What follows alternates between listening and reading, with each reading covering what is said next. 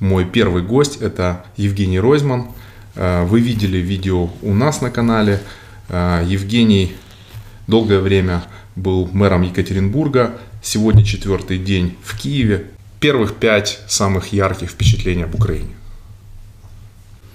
Ну, первое, самое яркое, что нет никаких фашистов.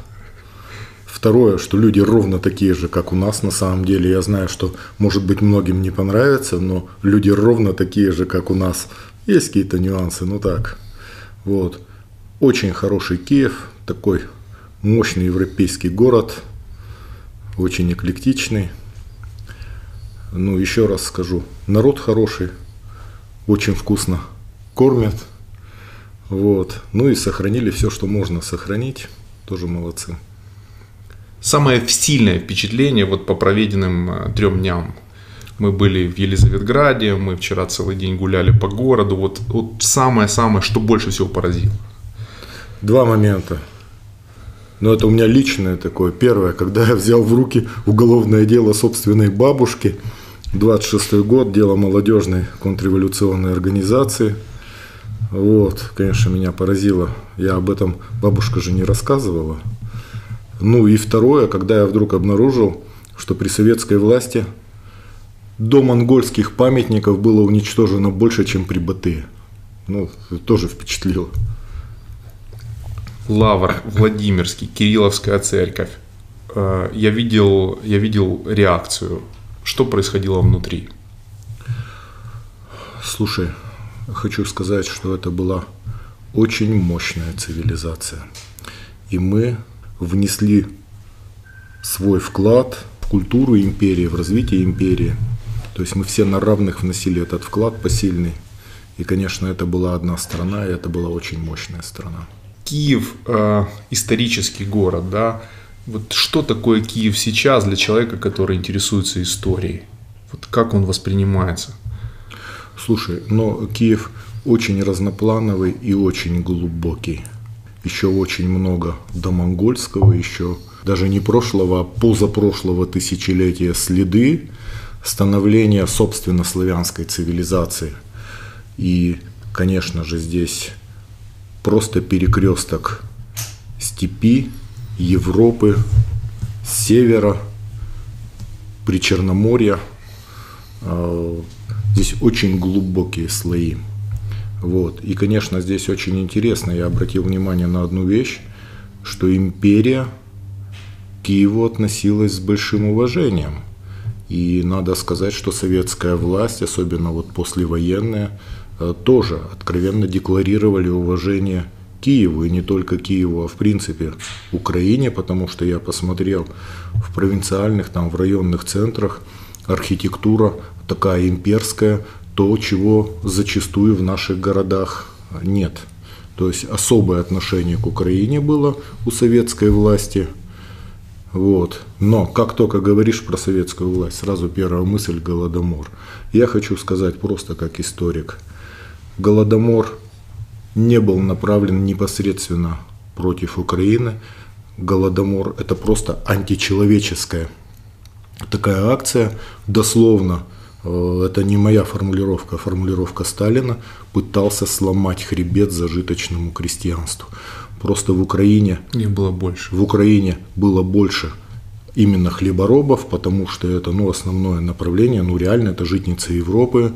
И второе, украинцы сумели добиться того, что мир это считает геноцидом. Они это добивались, этого добивались. К сожалению, мы в России этого не добивались. И поэтому э, геноцидом объявлен именно Голодомор, который происходил здесь. Но он касался всего крестьянства. Там э, страшные последствия э, у нас, там страшные последствия э, Северный Казахстан, там, ну, там до половины населения вымирало. Вообще это страшные времена, и, конечно, советской власти, я говорю, просто я это понимаю, сложно в истории найти еще примеры такого прямого геноцида своего народа. Вот эта политика обмана, политика беседы с народом, с обманом, а, к чему она может привести вообще? Вот, а, вот ваше мнение, все-таки исторически это же тема, которая повторяется периодически, да. И сейчас, а, Сейчас мы видим тенденции, которые там, вот, там с Боингом, с, со сбитыми самолетами, с тем же отношением современной власти российской к Голодомору. Вот почему так? Это привычка? Слушай, я думаю, я думаю, конечно, это преемственность в первую очередь. Это откровенная преемственность. Вы со своей стороны здесь делаете попытку эту связь разорвать. Уже даже об этом говорит публикация архивов. То есть у нас, наоборот, архивы засекречены еще и еще. Вот. Конечно, вот это наследие не надо за собой тащить в будущее. Не надо, чтобы наши дети с ним расхлебывались. Это мы уже должны сделать. И там, где мы молчим, там, где мы соглашаемся, там, где мы не выходим на улицы, с этим придется разбираться нашим детям, выходить придется нашим детям – Э, деться некуда, потому что все равно так жить нельзя, и все понимают, и, и что Украина, что Россия, это ну, совершенно европейские страны, в общем-то, с европейской судьбой, еще отягощенные своими обстоятельствами. Поэтому, если мы не будем этим заниматься, то все это ляжет на плечи наших детей.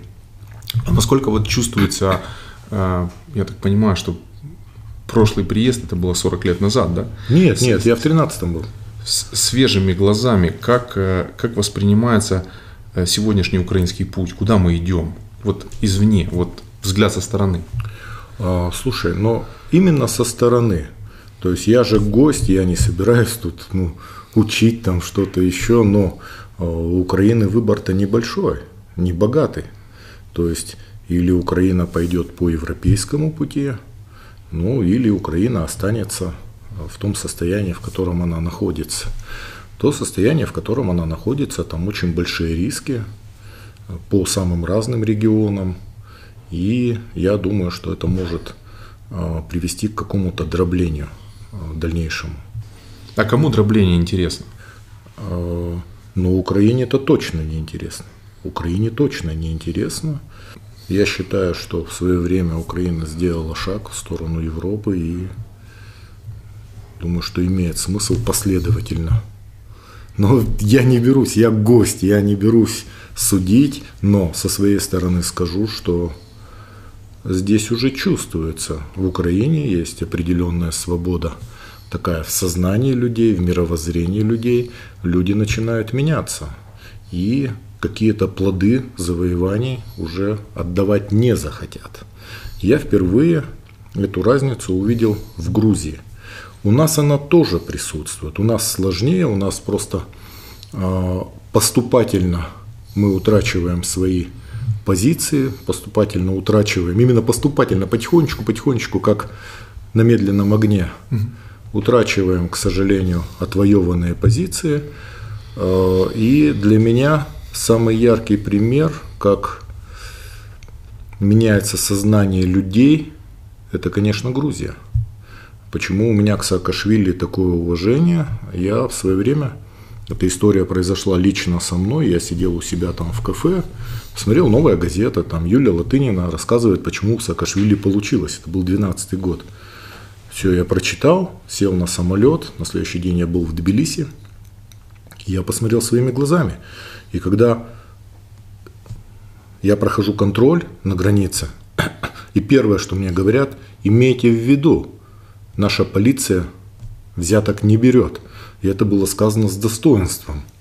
Думаю, ничего себе, это они мне про Грузию будут рассказывать. Это, ну, все анекдоты про коррупцию. Это же ну, такая составляющая как бы национального самосознания. Они сами над этим всю жизнь шутили, понимали.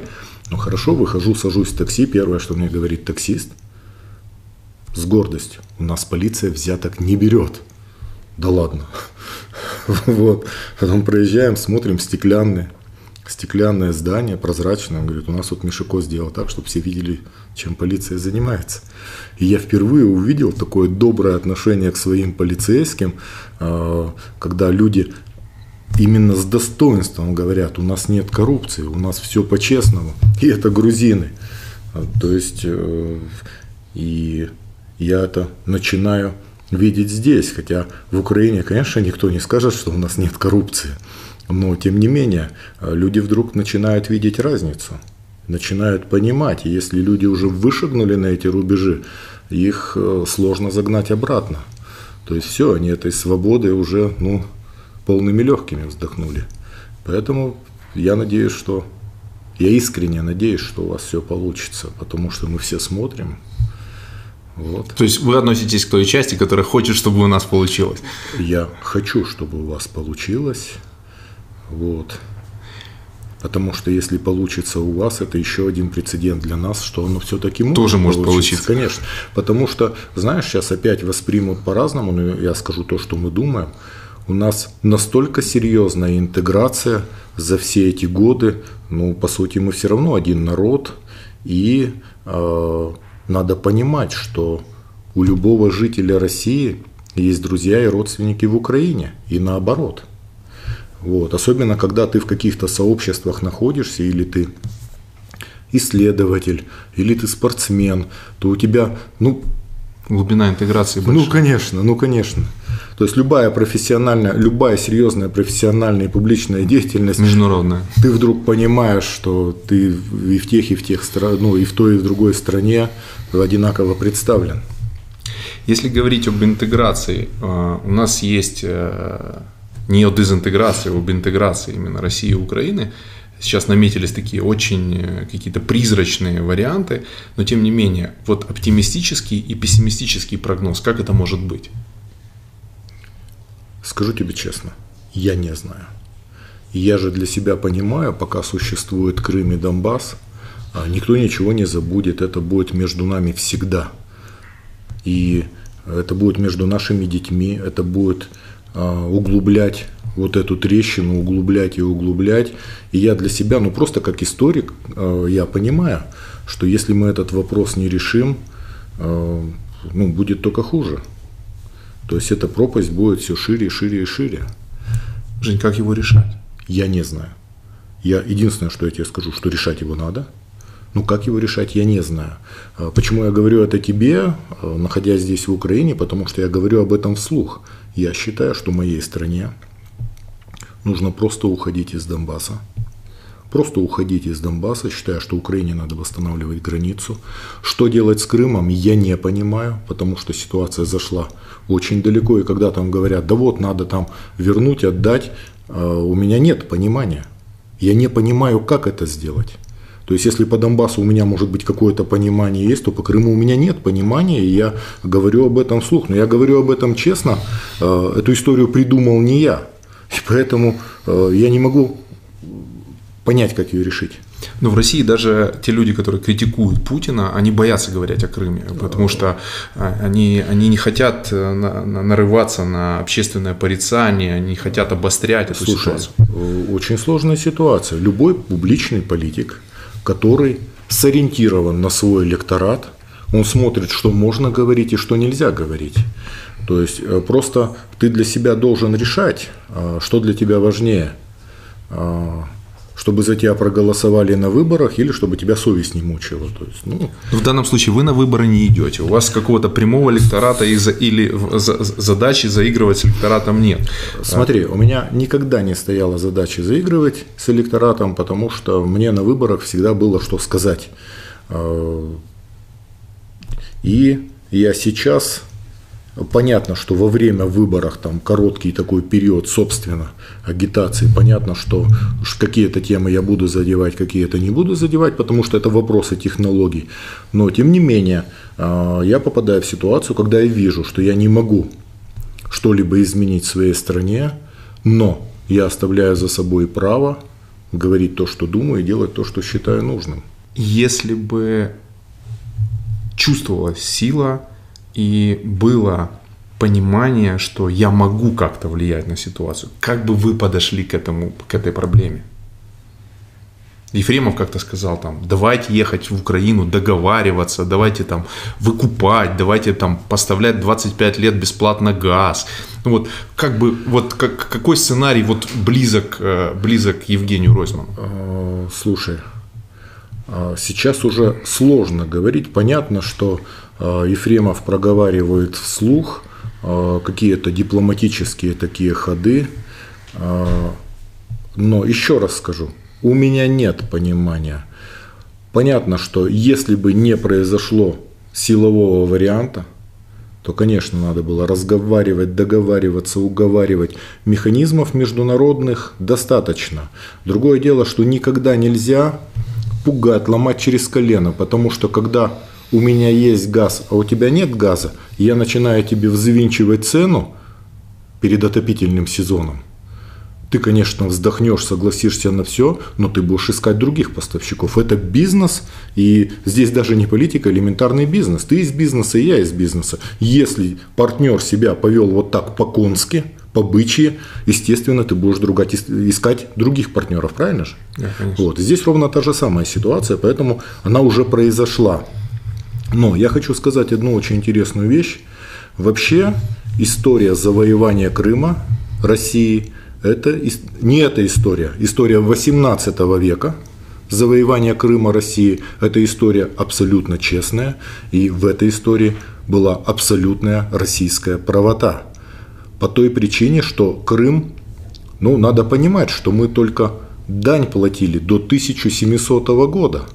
Перестали платить в 1700 году при Петре I, когда перед, шведской, перед Северной войной заключили мир с атаманской портой. Э, и южные русские рубежи и ваши, и вашу страну. То есть э, тогда вы на тот момент еще не были в составе империи, как-то это после 1654 произошло. Точно так же сюда заходили крымчаки, сюда заходили ордынцы, уводили людей в плен, и самый большой в мире невольничий рынок в Стамбуле был набит славянами – и именно за счет вот этих вот набегов, набегов, конечно, просто уводили и уводили э, женщин в гаремы, мужиков на галеры и торговали, ну, остальное выжигали. И для России это была история очень болезненная. И объявление вот этой войны 1768 года э, при Екатерине, оно совершенно разумное, обоснованное и понятное. Но есть один нюанс – в Крым заходили в несколько этапов, и в конце концов, а, в 1781 уже была поставлена некая точка, но два года, два года вели дипломатические переговоры со всеми дворами Европы, и когда объявили Крым российским, его объявили через два года после, после переговоров, когда все дворы Европы с новым статус-кво согласились. Понятно, да? Просто вот уровень дипломатической работы. И никогда этого вопроса больше не возникало. Вот, поэтому здесь ситуация иная. Здесь ситуация иная, и сколько лет пройдет, прежде чем этот вопрос будет как-то решен, урегулирован, я не знаю. У нас бытует мнение, что э, вопрос Крыма можно будет обсуждать только после смены власти в России. А, думаю, что да. Думаю, что да.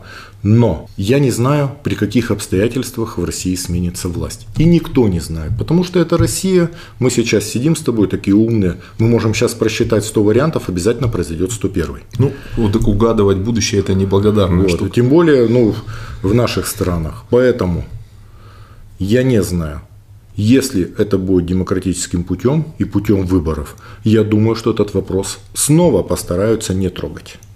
Но со своей стороны скажу, что Крым обходится нам очень и очень дорого в нашей стране.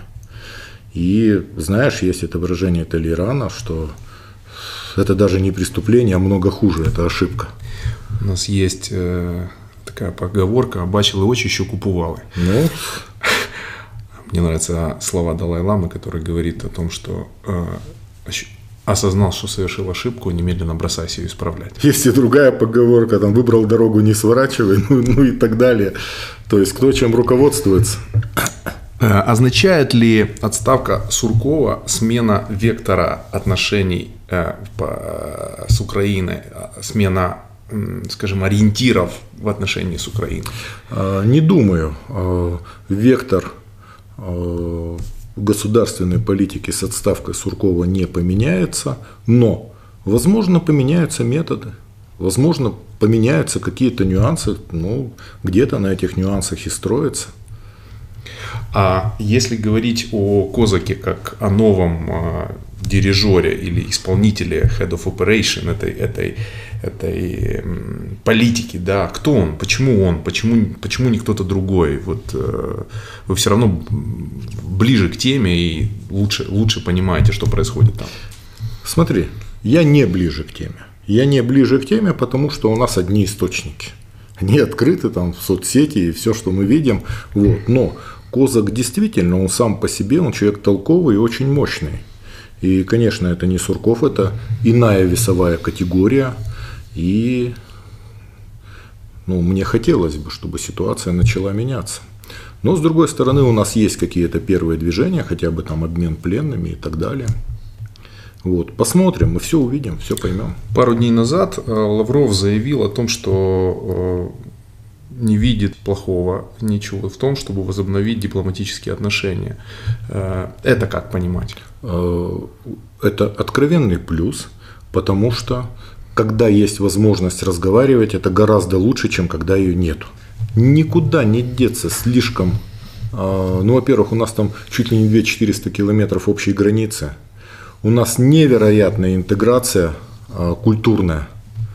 Ну, мы слишком долго были одной страной. Мы слишком долго были одной страной, но даже после этого мы продолжаем оставаться одним народом. Это очень серьезно. А, я могу а, ну, обосновать эту точку зрения, там, а, мне есть чем ее обосновывать. Я могу ссылаться на самых разных авторитетов и так далее. Но я действительно так считаю. Да, есть нюансы. Понятно, что быт накладывал отпечаток, события накладывали отпечаток, но тем не менее – нам некуда деться, нам все равно придется разговаривать. Другое дело, что обидно разговаривать, э, сложно разговаривать, сложно начать разговаривать, потому что это откровенные злые соседские обиды, надо будет перешагивать через себя, кому-то делать первый шаг, но нам придется разговаривать. Но сейчас вот Зеленский причем, причем одну секунду, одну секунду. Это не власть заставит, а это жизнь заставит. Понимаешь, все равно придется. Э, Зеленский правильно делает. Конечно, надо, надо начинать разговаривать. А, причем, где у Порошенко там а, собственный вот такой камень на душе был, а, потому что он пробовал все, и он попал в сложную ситуацию, он был президентом в воюющей стране, у него накопилось, и вот для этого и нужна смена власти, и где-то чисто эмоционально Зеленский будет начинать ну, с других позиций. Посмотрим, посмотрим. Для этого и нужна смена власти. А, в 25 лет я понял, что самое большее, что мне мешает, это амбиции. Но они же тебе и помогают. А, я различаю две позиции. Это амбиции и чистолюбие. Английский вариант один, ambition. А, два, два разных понимания. Вот как вы лично относитесь к амбициям? Слушай, мы можем проще ну, Фрейд в свое время сказал, что в основе любого конфликта там лежит конфликт между мужчиной и женщиной. Ну и а, можно, конечно, углубляться, но что бы ни делал мужчина, он это делает для того, чтобы нравиться женщинам. Вот. Поэтому, понятно, есть совершенно примитивные. Есть нормальные парни, которые делают что-то невероятное для того, чтобы потом была возможность похвастаться ну, перед девушками в том числе, но э, я считаю, что это нормально. Особенно если ты это делаешь честно, если ты действительно сделал, имеешь полное право хвастаться. Тоже мотивация, это нормально. Вот. А, поэтому где-то амбиции в плюс, где-то в минус. Когда это касается тебя лично, это одна история. Когда это касается людей, которые за тобой стоят, и вот в этой ситуации ты должен уметь перешагивать через, через свои амбиции, отказываться от них. Мне очень нравится выражение из Википедии великодушие. Что такое великодушие? Э, великодушие – это способность отказаться от собственных интересов ради интересов кого-то другого. Да?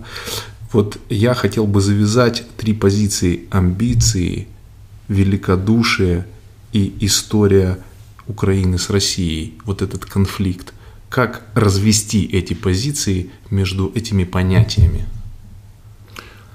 Очень сложная ситуация. Изначально Я просто сейчас вынужден, ну не вынужден, еще это связано с поездкой сюда, и э, я начал всерьез заниматься Петровской эпохой. Ты начал, если заниматься Петровской эпохой, ты вынужден весь 17 век смотреть. Э, и я начинаю ощущать, как глубоко заложено, и есть проблемы, связанные именно с имперским сознанием. И э, самая большая проблема – задано имперским восприятием, что Украину воспринимают ну, как младшую сестру, младшего брата и так далее. И здесь в Украине не могут этого не ощущать. Ну, не могут. Вот. Это в Украине не нравится. Ну, а кому понравится? Мир меняется.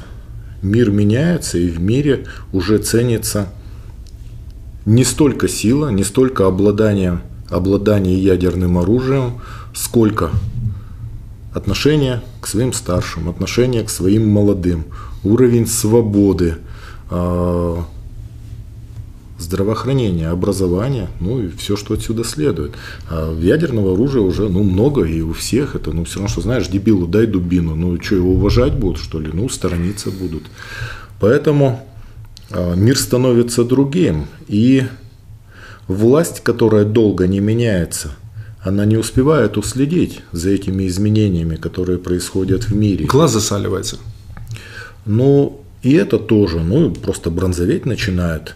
Это я сейчас говорю не о своей стране, а в целом в об целом этом вообще. феномене. Вот. И постоянная смена власти. Вообще основа демократии – это регулярная и бескровная смена власти. Самое главное, смена власти – это всегда конкуренция.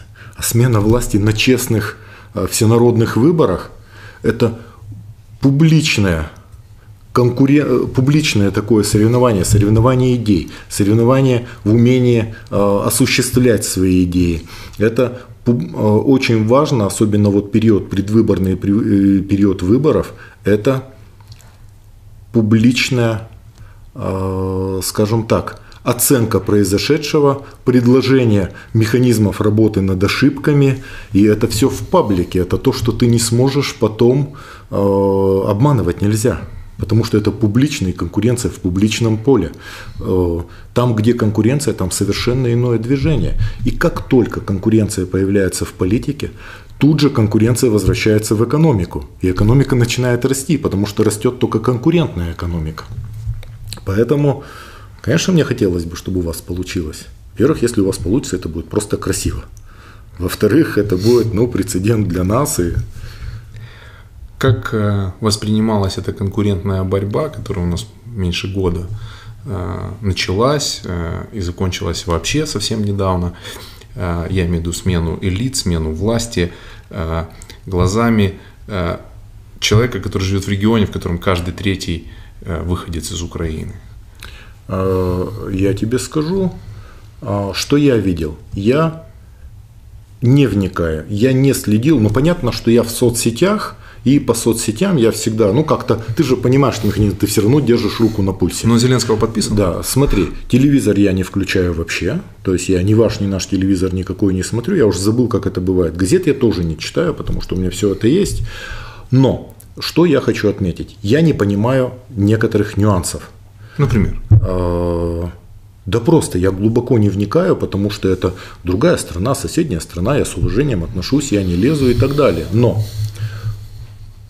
что для меня важно? Порошенко, имея всю полноту власти, не попытался а, у него не возникла идея там, объявить военное положение, еще что-то, конституционные изменения какие-то. Идея возникла, она не пролезла. Секунду. Он проиграл выборы и ушел. Он проиграл выборы, освободил офис и ушел. И тем самым ваши президенты а, задают дальнейшую тенденцию, модель поведения для всех. Понимаешь? А, и можно все что угодно говорить, но он был избранный, за него голосовали, и когда за него не проголосовали, он ушел. Все, вот для меня уже этого достаточно. Он мог быть плохой, хороший, но он проиграл и честно ушел. Никто не наклонял Раду, не заставлял срок увеличить до 6 лет. У вас не возникло ни у кого мысли, что бывает такое, что э, не более двух сроков подряд и так далее. То есть этим никто не воспользовался. Человек освободил место. Это уже плюс. Дальше, что касается Зеленского. Я как человек э, не раз участвовавший в выборах и побеждавший на выборах, э, я очень внимательно смотрю за предвыборными обещаниями. Я тебе говорю совершенно точно, когда э, понятно, что Зеленского привели к власти одни люди – не бывает так, что те люди, которые привели к власти, остаются до конца срока. Все равно будет ротация какая-то, все равно кого-то будут менять, потому что одни люди хороши на предвыборный период, другие люди хороши ну, вот просто в повседневной работе, ну и так далее. Это совершенно разное. А, кстати, моя самая большая проблема, вот моя личная, я не умею людей увольнять. Поэтому я на какие-то должности вообще не претендую, потому что ну, я не умею людей увольнять, мне это очень сложно. Ему это все придется делать. У него будет все больше и больше недовольных, они у него будут точно. И в какой-то момент вынесут, систематизируют все его предвыборные обещания и попросят отчитаться. Ну, в принципе, народ попросит отчитаться. И вот это вот очень серьезный момент. И насколько я помню, насколько я видел, ну, краем глаза следил, а, то есть обещания раздавались. И вот сейчас это будет один из ключевых и очень сложных моментов, на мой взгляд. Вот. Но я тебе скажу, что вашему президенту я не завидую вообще. Своему президенту я тоже не завидую. И ни одному президенту не завидую. Но потому... меньше не завидую вашему, чем а, своим. А, ваш понимаешь что? У вас другая ситуация, он постоянно в паблике. И я тебе скажу, что вот, допустим, для меня мотивация, ну вот а, тебя избирают, а, тебя избирают, я вот хожу, ну, пешком, без охраны. То есть я действительно пешком, без охраны там. И ко мне может подойти каждый и сказать, но самое главное другое, что у тебя дети там учатся в школе, могут сказать, твой отец молодец, то есть мы уважаем, а могут сказать по-другому. К твоим родителям могут подойти и сказать, «Э, вам огромное спасибо, вы достойно воспитали своего сына. И я тебе скажу, и ты меня поймешь, что ну, для любого нормального мужчины это, это более важно. чем серьезная мотивация. Да. А могут сказать наоборот, и ты это тоже понимаешь. Поэтому э, вот у Зеленского как раз ситуация именно такая. Поэтому у него сейчас э, выбор такой.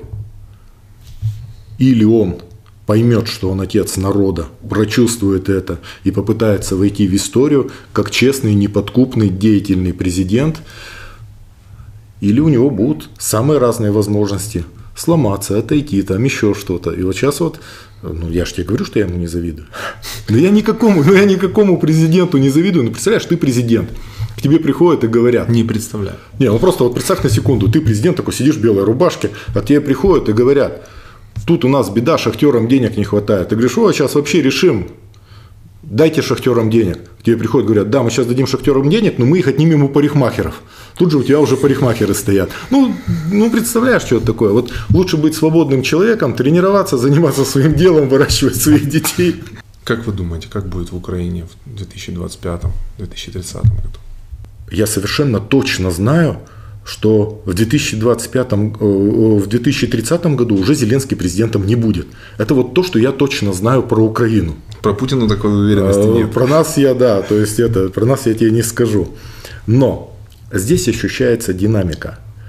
Э, украинцы это люди, которые любят жить которые любят свой город, свою землю, любят жить, любят жить хорошо, как и все другие народы. Люди, которые способны работать, вот. Если вы сумеете создать такие условия, что ваши не будут уезжать в Европу, а наоборот будут возвращаться в свою страну, в свои города, ну, украинцы же умеют работать. У вас есть ряд очень серьезных преимуществ. И не просто так в свое время Украина была житницей Европы. И по ряду позиций, там, по сельскому хозяйству, ну, вы на очень высоком уровне находитесь. Но у вас есть проблема, та же самая которая у нас, потому что мы слишком долго были одной страной. Уезжает народ из провинции, уезжает народ из районов, изнашивается инфраструктура, которая была заложена при Советском Союзе, у нас ровно те же самые проблемы. То есть я смотрю, ну, те же проблемы, что у вас, поэтому, ну, посмотрим, как вы будете их решать, как вы будете привлекать инвестиции. Но Киев такой город, что вполне возможно, что сюда пойдут инвестиции, если вы сумеете создать, ну, определенные экономические свободы, гарантии, сколько-то сумеете искоренить. Ну, искоренить это уже слишком волшебное слово, ну, как-то подавить коррупцию, я понимаю эти проблемы, потому что мы слишком долго были одним народом. Ну, одной страной, а одним народом, еще раз говорю, я считаю, что мы остаемся одним народом. Ну, произошел такой болезненный раскол. Ну, слишком, слишком глубокая интеграция. Не получится вот так разойтись. Слишком глубокая интеграция. Хотя, вот знаешь, у нас, насколько бы ни была глубокая интеграция, я видел столько конфликтных ситуаций. Когда звонят, наши звонят сюда родне, и говорят, как вы там живете, бедные, у вас же там фашизм. Им говорят, вы что, какой у нас фашизм, это у вас фашизм. Понимаешь, я видел ситуации, где муж с женой до развода доходит, ну вот из-за позиции по Украине. Ну, я представляю, что у вас здесь. Вот э, четыре дня по Киеву, э, по Украине, не только по Киеву, да, э, я чувствовал, вот в первый день какое-то было такое чуть-чуть напряжение. Фу. Как граница прошла? Слушай, а, меня пригласил а, Дмитрий Гордон. И он меня встречал. И на границе смотрят мой паспорт. И говорят, мой возраст. Говорят, у вас паспорт выдан там в шестнадцатом году, а где у вас предыдущий паспорт? Я говорю, да я откуда знаю, где он у меня? Вот же у меня есть. Да, ну подождите. И мне тут Дмитрий звонит и говорит, Евгений, что там? Я говорю, я прохожу границу, и я тебя очень прошу. А, ну, я его авторитет представляю, там его знают все. Я говорю, я тебя очень прошу. Мне очень важна чистота эксперимента. Пустят меня, не пустят. Мне очень интересно. Ну, и он долго ждал. Ну, как включился я... или нет? Он в конце концов включился, потому что я хочу тебе сказать, ваши, как и наши, никуда не торопятся. Вот. Это... Просто неохота было сидеть два часа ждать. Да, это, это. Я бы ждал. Я бы ждал, потому что есть Wi-Fi, я сижу себе тихонечко. Мне интересно, как это будет, но ему что он там ждет, ему скучно там. Вот. А, это первое. Второе. Я обратил внимание, что вот эти вот молодые парни на границе и девчонки, они между собой все разговаривают на русском. То есть они все разговаривают на русском, понятно, что они все разумеют мову, и, но тем не менее. Вот. Тоже для меня был такой сигнал интересный. Конечно, я был в напряжении, я понимаю, что... Вот, в общем, я все понимаю, то, что не хочу проговаривать, и, конечно, я был в напряжении. Что мне интересно здесь было, с одной стороны, меня задело это, а с другой стороны, э, тоже заставило по-другому посмотреть. Э, я же пять лет был мэром полуторамиллионного города. И мы вчера с Саакашвили об этом разговаривали. Он говорит, у меня, понимаешь, у меня тоже, говорит, совершенно иной глаз. Я возглавлял администрацию Тбилиси. Ну, и я, говорит, на что бы ни смотрел, я смотрю уже теми глазами. И я понимаю, о чем он говорит, у меня ровно то же самое. Я смотрю по сторонам, я смотрю, как убирается город, как выглядят фасады. Есть призму проблематики. Как, конечно, как службы работают. Мне очень нравится Киев, я считаю, что это один из красивейших европейских городов, но меня задели граффити. Очень много граффити. Причем граффити это всегда граффитисты, это такие санитары природы. Они видят, если малейшая чуть-чуть неухоженность, все, этот дом обречен, он будет записан весь. С другой стороны, надо честно сказать, что им совершенно пофиг – в конце концов они могут точно так же рисовать на самых ухоженных домах. Памятник архитектуры да, или да, нет? ну такой народ. Но э, я не увидел ни одной свастики. Я не увидел ни одного фашистского символа, я не увидел ни одной националистической злой надписи. Понимаешь? Это первое. Второе. Я обратил внимание, что ваши националисты вообще ничего не набрали на выборах, там на уровне статистической погрешности, и даже в тех регионах, где принято считать откуда и так далее. Вот. И для меня это тоже определенный знак. Вот. Но я нашей пропаганде не верил никогда. Я понимаю, почему я ей не верил. А, но, а здесь нашел подтверждение. Да, здесь просто совершенно прямое подтверждение. Понимаешь?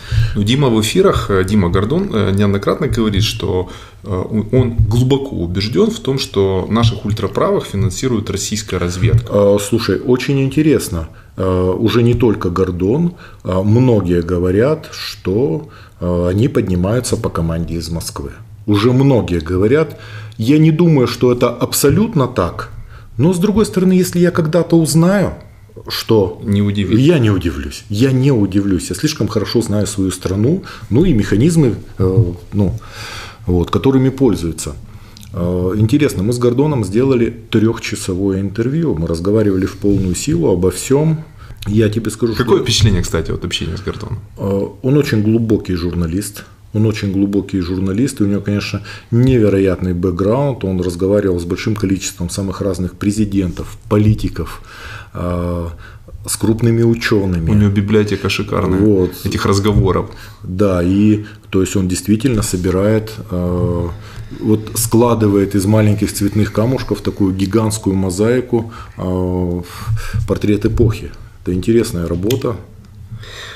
А, возвращаясь к ответу на вопрос, э, что будет с Украиной в 2030, я понял два тезиса. У нас точно не будет Зеленский, и у нас будет хорошо. А вот что будет в России в 2030 году? Слушай, я не знаю. Та тенденция, которая имеет место сегодня, это некоторое такое сползание в сторону Северной Кореи. Но у сегодняшней российской элиты, ну, там у большой части деньги за рубежом, интересы за рубежом, дети учатся в других школах, а открытые границы, все посмотрели мир, и я не думаю, что они захотят зайти за такие незыблемые рубежи, за колючую проволоку. Я не думаю. Вот. А, поэтому я полагаю, что все равно будет какое-то внутреннее сопротивление элит – ну и, скажем, даже это может быть не столько внутреннее сопротивление там по поводу собственных интересов, но и голос разума тоже. Вот. Я надеюсь, конечно, что этого не произойдет. Во всяком случае, мы будем сопротивляться как-то. Ну, Путину в 2030 году будет 78 лет. Я сегодня ковырялся в подготовке к нашей встрече, понял, что Черчилль ушел от власти гораздо раньше. А, Черчилль продолжал еще какое-то время влиять, но ты видишь сейчас американские выборы – там ну, 78-летние идут на выборы, но они, в принципе, немножко, ну, медицина, дольше, немножко, немножко дольше живут. Но я бы, конечно, время такое, я бы, конечно, пропускал вперед молодых. Молодые более свободные. Мир а, с изменением коммуникаций а, мир становится гораздо быстрее.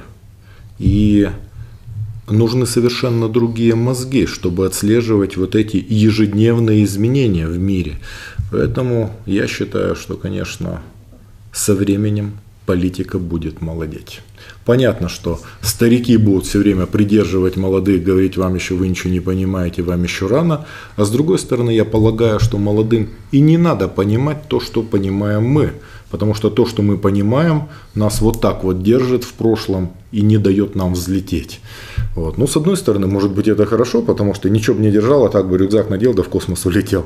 То есть тоже все хорошо в меру, но я считаю все равно за молодыми слово, и, конечно, их надо пропускать, давать им возможность давать им расти.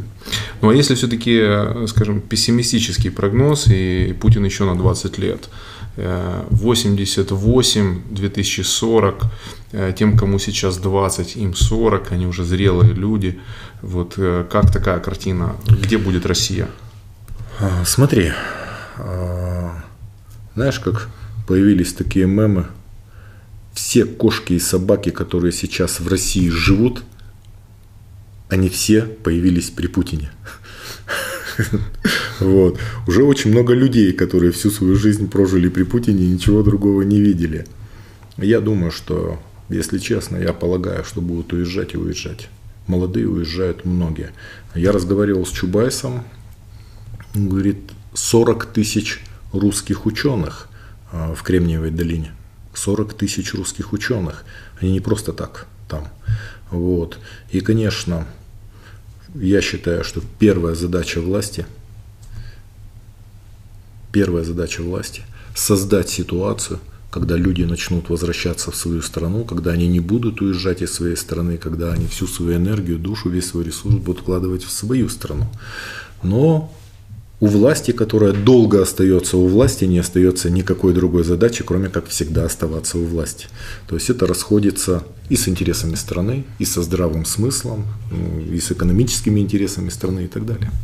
А чем будет заниматься Евгений Ройзман в 2030 году? Слушай, у меня огромная библиотека, то есть мне есть чем заняться. А, ты же понимаешь, я могу тренироваться, читать книжки.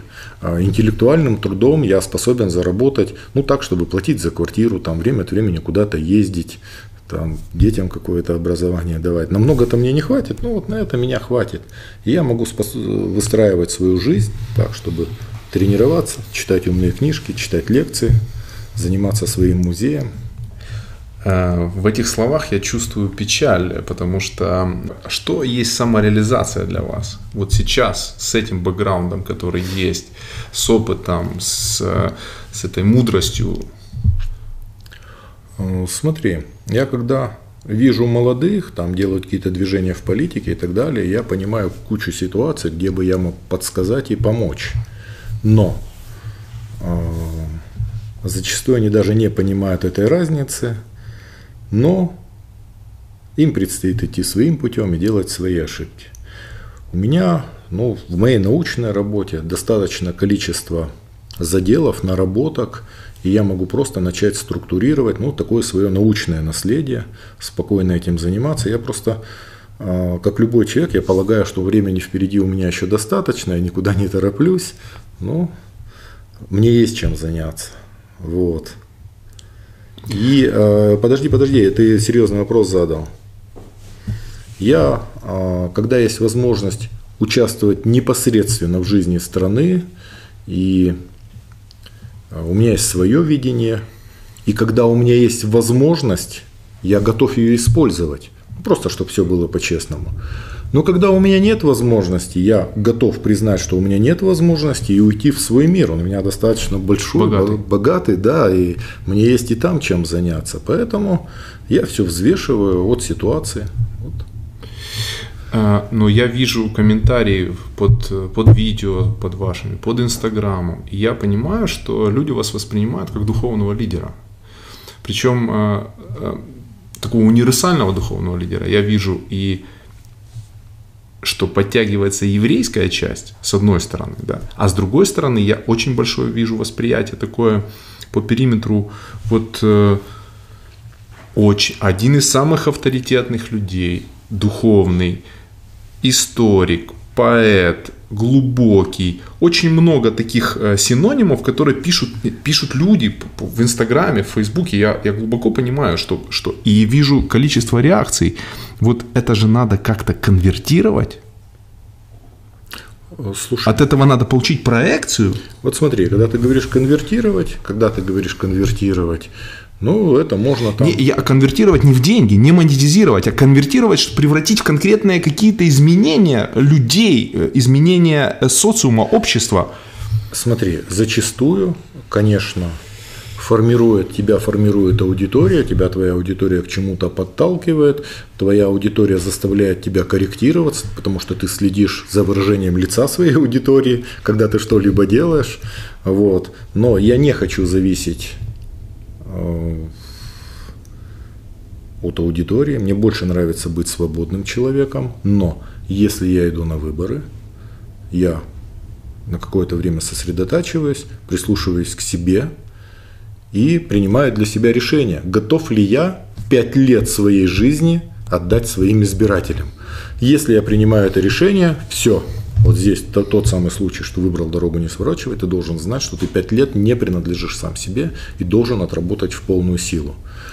А, я прислушиваюсь к себе очень серьезно, готов я или нет. Но посмотрим, какие будут у нас следующие выборы, будут ли возможности вообще заявиться на эти выборы. Потому что я вот сидел, а, здесь мы разговаривали, ужинали, и подошел человек, который сказал, да, я сейчас занят, я занимаюсь, мы сейчас создаем партию, идем на выборы. И вдруг до меня дошло. Но в чем разница? Мы ничего не создаем и никуда не идем. У нас нет возможности создать партию, у нас нет возможности выйти на выборы. Я не могу заявиться потому что мне надо собрать, я не могу заявиться на выборы в Государственную Думу, потому что мне надо собрать подписи. Но сбор подписей в России существует для того, чтобы по подписям тебя можно было не зарегистрировать. Э, выдвижение от партий, э, ну, партии контролируются из администрации президента, и поэтому ни одна из партий не пойдет на лобовой конфликт с администрацией. То есть они будут только согласованных людей вот себя. Поэтому вполне возможно, что у меня до этого даже не дойдет. Ну, если не дойдет, я к этому тоже спокойно отнесу, отнесусь. Ну, то есть э, план вообще попасть в парламент есть? А если будут честные выборы, я, конечно, выстрелю, и я выиграю выборы у себя. По ИКАТу? Э, ну, там, по региону. Если они будут.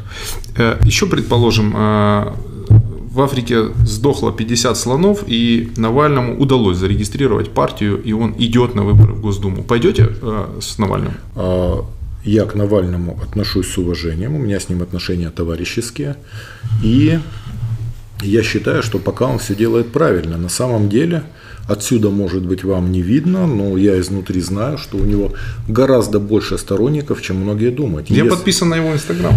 Да, если он, если он зарегистрирует партию, то он, конечно, он без всяких, он ее в Государственную Думу проведет, причем с достаточно высоким процентом, он многих потеснит. То есть пойдете? Э, если бы ему зарегистрировали партию, да, с ним бы я пошел.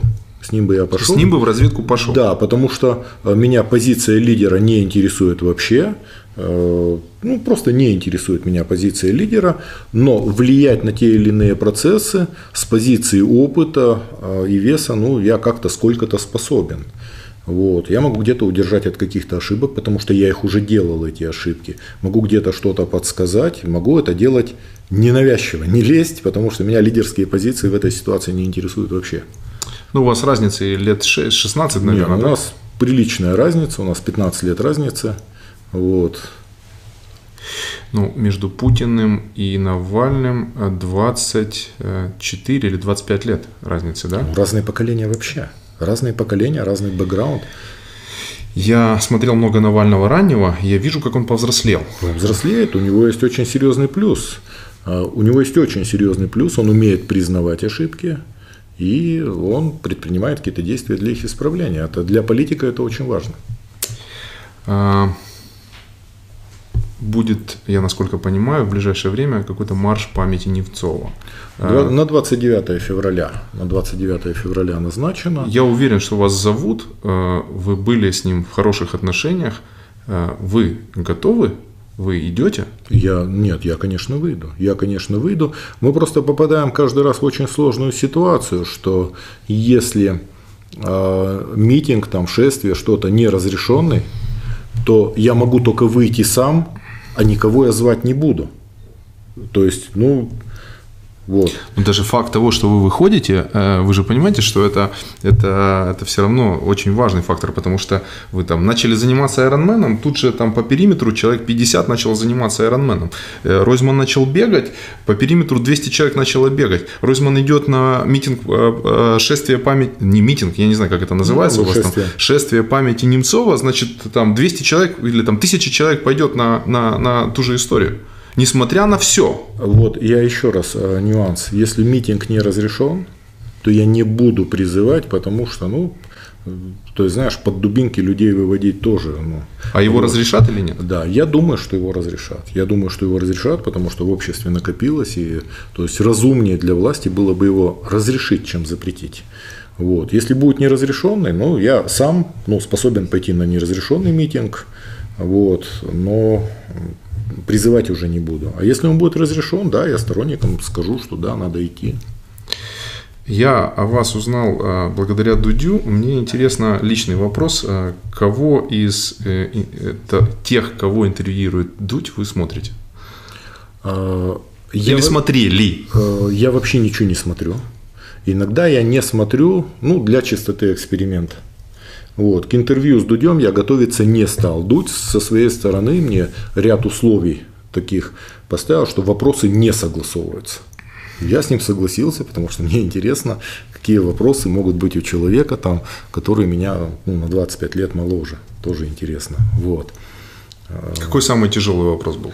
А, для меня самые тяжелые вопросы, которые касаются не меня лично, моих близких там, и когда они заданы а, в таком режиме, что я не могу на них не отвечать. Я не могу отвечать. Да, и отвечать не хочу, потому что они касаются не меня. Там бывают сложные, запутанные ситуации и так далее. Ну, вот, и, конечно, а он молодой, и он делает вид, что круглые глаза, ему интересно, он задает вопросы. Я потом его спросил, он говорит, понимаешь, я задаю вопросы, те, которые интересны моей аудитории. И феномен Дудя в первую очередь заключается в том, что он подтаскивает свою аудиторию. Вот этот его фильм про Колыму, я видел и посерьезнее, и пожестче, и так далее. Но его фильм направлен на его сверстников и моложе. То есть эти люди, они даже не знали, вполне возможно, большинство из них до этого фильма Дудя, они даже не знали, что это существует. И поэтому миссия Дудя, она очень серьезная. Просветительская. Ну, конечно, это очень серьезно. Пару дней назад вышел Аспидия, и я когда посмотрел, я понял, что я покажу его своим детям. Несмотря на то, что они говорят на украинском, они понимают, конечно, русский, но... А ты посмотрел его, да? Да, ну, практически весь. Угу. Ну, там он, он длинный, я, угу. я не досмотрел, но просто угу. я, я обычно еду за рулем и слушаю. Но он резонанс, он резонанс серьезный, а, и мне очень интересно, конечно, как Дудь дал, потому что он со мной советовался, разговаривал, он меня снимал для этого фильма, но он мог меня туда не поставить, у меня там ну, своя позиция. Но о том, что у нас эпидемия, ну, мы заговорили в 99 году. То есть в 99 году у нас было понимание, что это эпидемия, потому что в декабре 99 года у нас в реабилитационном центре 40% парней героиновых наркоманов а, были ВИЧ-инфицированы. Причем в тяжелой уже стадии. Ну, плюс еще, знаешь, гепатит у каждого практически. А по девчонкам ситуация гораздо сложнее. Там более 90% ВИЧ-инфицированы героиновые наркоманки, просто их меньше, чем парней. Но у нас с начала 2000-х, конечно, уже давно у всех там, все, кто кололись, там уже были одноразовые шприцы. Но а, я считаю, что ВИЧ сейчас ну, абсолютно половым путем. Заключение, образование, историк, поэт, борьба с наркотиками, политик – ну, во-первых, я ничего не загадывал. Единственное, что я в жизни загадывал, это я загадывал э, университет, и я загадывал ну, образование. Это единственное, что я загадывал. То, что я знал там, с 10 лет, что я буду историком там, или археологом, это ну, я знал очень рано и к этому шел всю жизнь. Вот. Все остальное так получилось. И просто был момент, когда мы были уже взрослые, там, э, мне было 37 лет, моим товарищам там под 40, чуть постарше. То есть каждый из нас уже что-то сделал для самого себя и уже способны были делать для своего города. И то, с чем мы столкнулись, ну просто нельзя было молчать, вот, и надо было что-то делать, и мы начали делать. И у нас получилось, мы создали прецедент для всей страны. А, сейчас фонд Ройзмана занимается еще более такой для меня, я, я был внутри. Вот эта тема, почему она, почему вот вот, вот, вот это хочу. Смотри, а, вообще я общался с Лизой Глинкой, когда это была еще совсем другая Лиза Глинка, доктор Лиза, она создавала первый хоспис в Киеве, в свое время принимала непосредственное участие вот. И до всех этих событий у меня с ней отношения были ну, такие близкие. Вот. И она всегда за меня заступалась и прилетала. И мы с ней разговаривали с губернатором. До этого у меня э, мама э, умерла, и очень сложно. Я ну, чуть с ума не сошел, потому что я не знал, как облегчить ее страдания. И у нас в полуторамиллионном городе там, в 2009-2010 хосписа просто не было, и идеи даже не было. Вот. И для России сейчас, и для нашего региона в частности, а, смерть от онкологических заболеваний где-то выходит на уровень сердечно-сосудистых, а где-то превышает.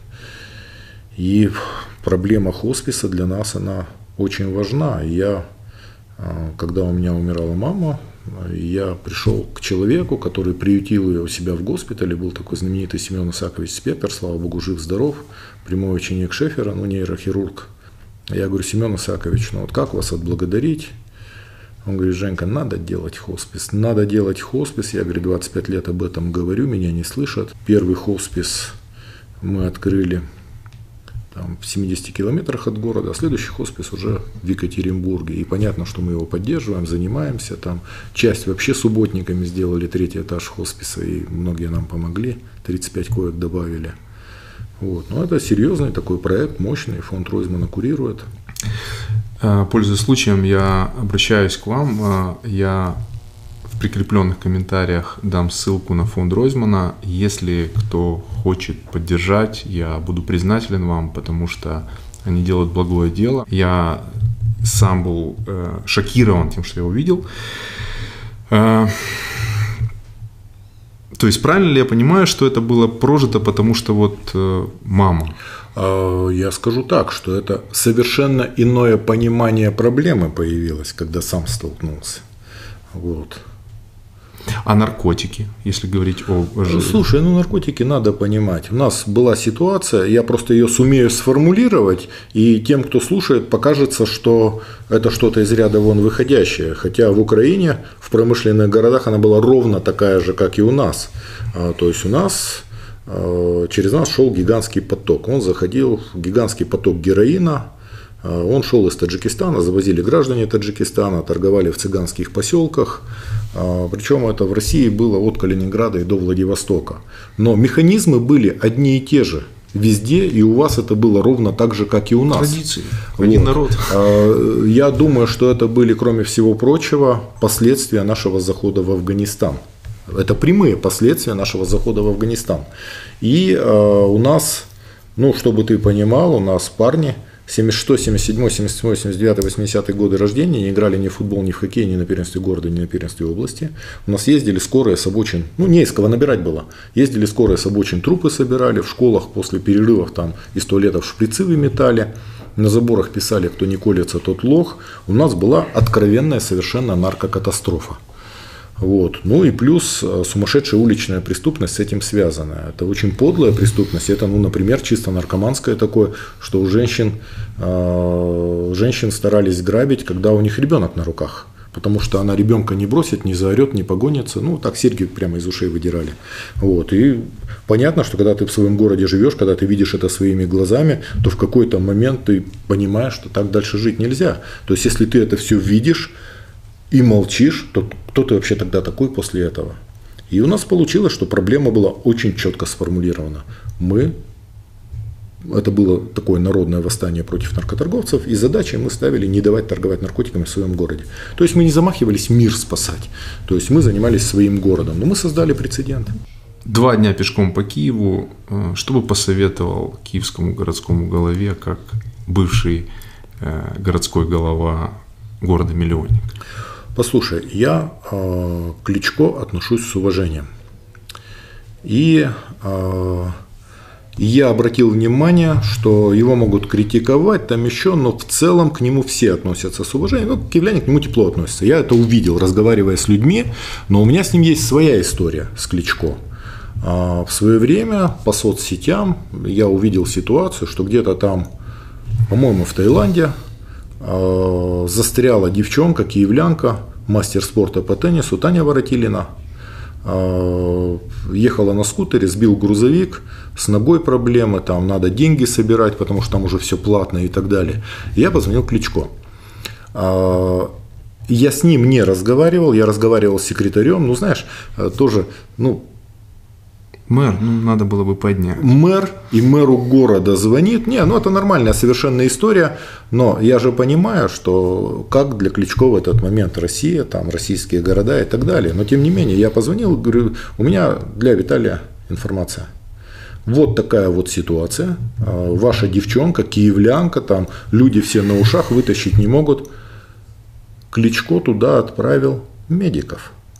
Он туда отправил, снарядил, отправил медиков, и они ее перетащили сюда во вторую больницу, девчонку, и поставили ее как-то на ноги. Но у нее продолжались там проблемы, видимо, еще остеомилит и все в куче. В конце концов, это Таня Воротилина. В Германии там помогли тоже собрать деньги. И она ампутировала ногу и поставила протез. И мы с тобой, когда бежали марафон, она бежала половинку рядом с нами. Помнишь? До конечно, разворота конечно, мы рядом с ней бежали. Конечно, конечно. Это, конечно, такое... Она одесситка. Да, это было, конечно, такое событие. Вот. Была история такая, мы бежим марафон, лирическое отступление, бежим марафон, я специально приехал поддержать Женю на, в Екат на марафон, первые 10 километров бежим там 6.10, 6.15, тут я вижу, что Женя засопел, ну все-таки здоровый мужик, метр девяносто, так чуть-чуть есть лишний вес, и говорю, а Таня рядом, Таня рядом, и она на протезе а, рядом Таня с нами на, на одной ножке, так раз, раз, раз, раз, раз, было показательно. Но потом было, э, я говорю, э, Юлия Владимировна бегает по 6.15. Я понял. Вот. И для меня вот это вот то, что мэр четырехмиллионного города по, по одному звонку сразу посмотрел, что сделал то, что от него зависело. Ну и, конечно, это дорогого стоит. У мэров городов между собой вообще в Европе свои отношения. То есть, и, конечно, это, э, это очень важно но это тоже относится к народной дипломатии, потому что местное самоуправление везде, оно от государственной власти отделено, это совершенно иная ветвь власти, и имеет смысл через мэров вот эти отношения поддерживать. Ну, у нас сложная ситуация, но тем не менее, то есть это был поступок, мне это было приятно очень. Что вот. бы посоветовал, что бросается в глаза? Первое бросается в глаза. Конечно, надо что-то делать, на мой взгляд, что-то делать с движением машин в центре что-то надо делать или делать зоны платной парковки достаточно жесткие, как во всей Европе, или ограничивать въезд машин в самый центр. Это все равно придется делать. Эта мера не популярная, но делать это придется. Платные парковки все равно придется делать. Э, Причем они решают много проблем сразу же. Вот. И, конечно, вопросы с фасадами. Вот э, для европейской столицы, для одной из европейских столиц такое количество графики, ну, конечно, это глаз царапает. Это царапает глаз. Вот. Но то, что много неухоженных зданий, допустим, что меня задело, вот вчера весь день пешком по Киеву ходили, есть куча знаковых зданий, там 19 начало 20 века, которые абсолютно сознательно руинируются. Кто-то покупает здание, как-то оформляет свои права. Сначала бьют стекла, а это... Убирают крышу. Убирают крышу, все протекает, потом пару раз поджигают, здание руинируется, и потом спокойно его сносят, потому что оно уже всем надоело, стоят руины много лет и под застройку. Мусорка. Но то, что я видел вчера, это ряд очень красивых зданий, которые ждет такая судьба. Почему я это говорю, почему я это знаю? Потому что у нас та же самая проблема, та же самая проблема, потому что в городах земля очень дорогая, пытаются вытаскивать ну, очень высоко, а в Киеве нельзя высоко, в Киеве еще есть что посмотреть ну, на мой взгляд. Но почему я это говорю? Потому что э, чему я буду учить Кличко? Он эти проблемы понимает ровно так же, он ровно так Может, же. Может, ему надо чаще ходить у него, пешком? У него не всегда есть механизм. Но я думаю, что ему сложно ходить пешком, потому что его все будут останавливать, брать автографы, разговаривать и так далее. То есть он это тоже нормально. слишком заметный. Но я думаю, что тоже нормально, да. Э, в любом случае, мне нравится отношение киевлян, да, критикуют, но есть хорошая поговорка, мэров хороших не бывает. Вот.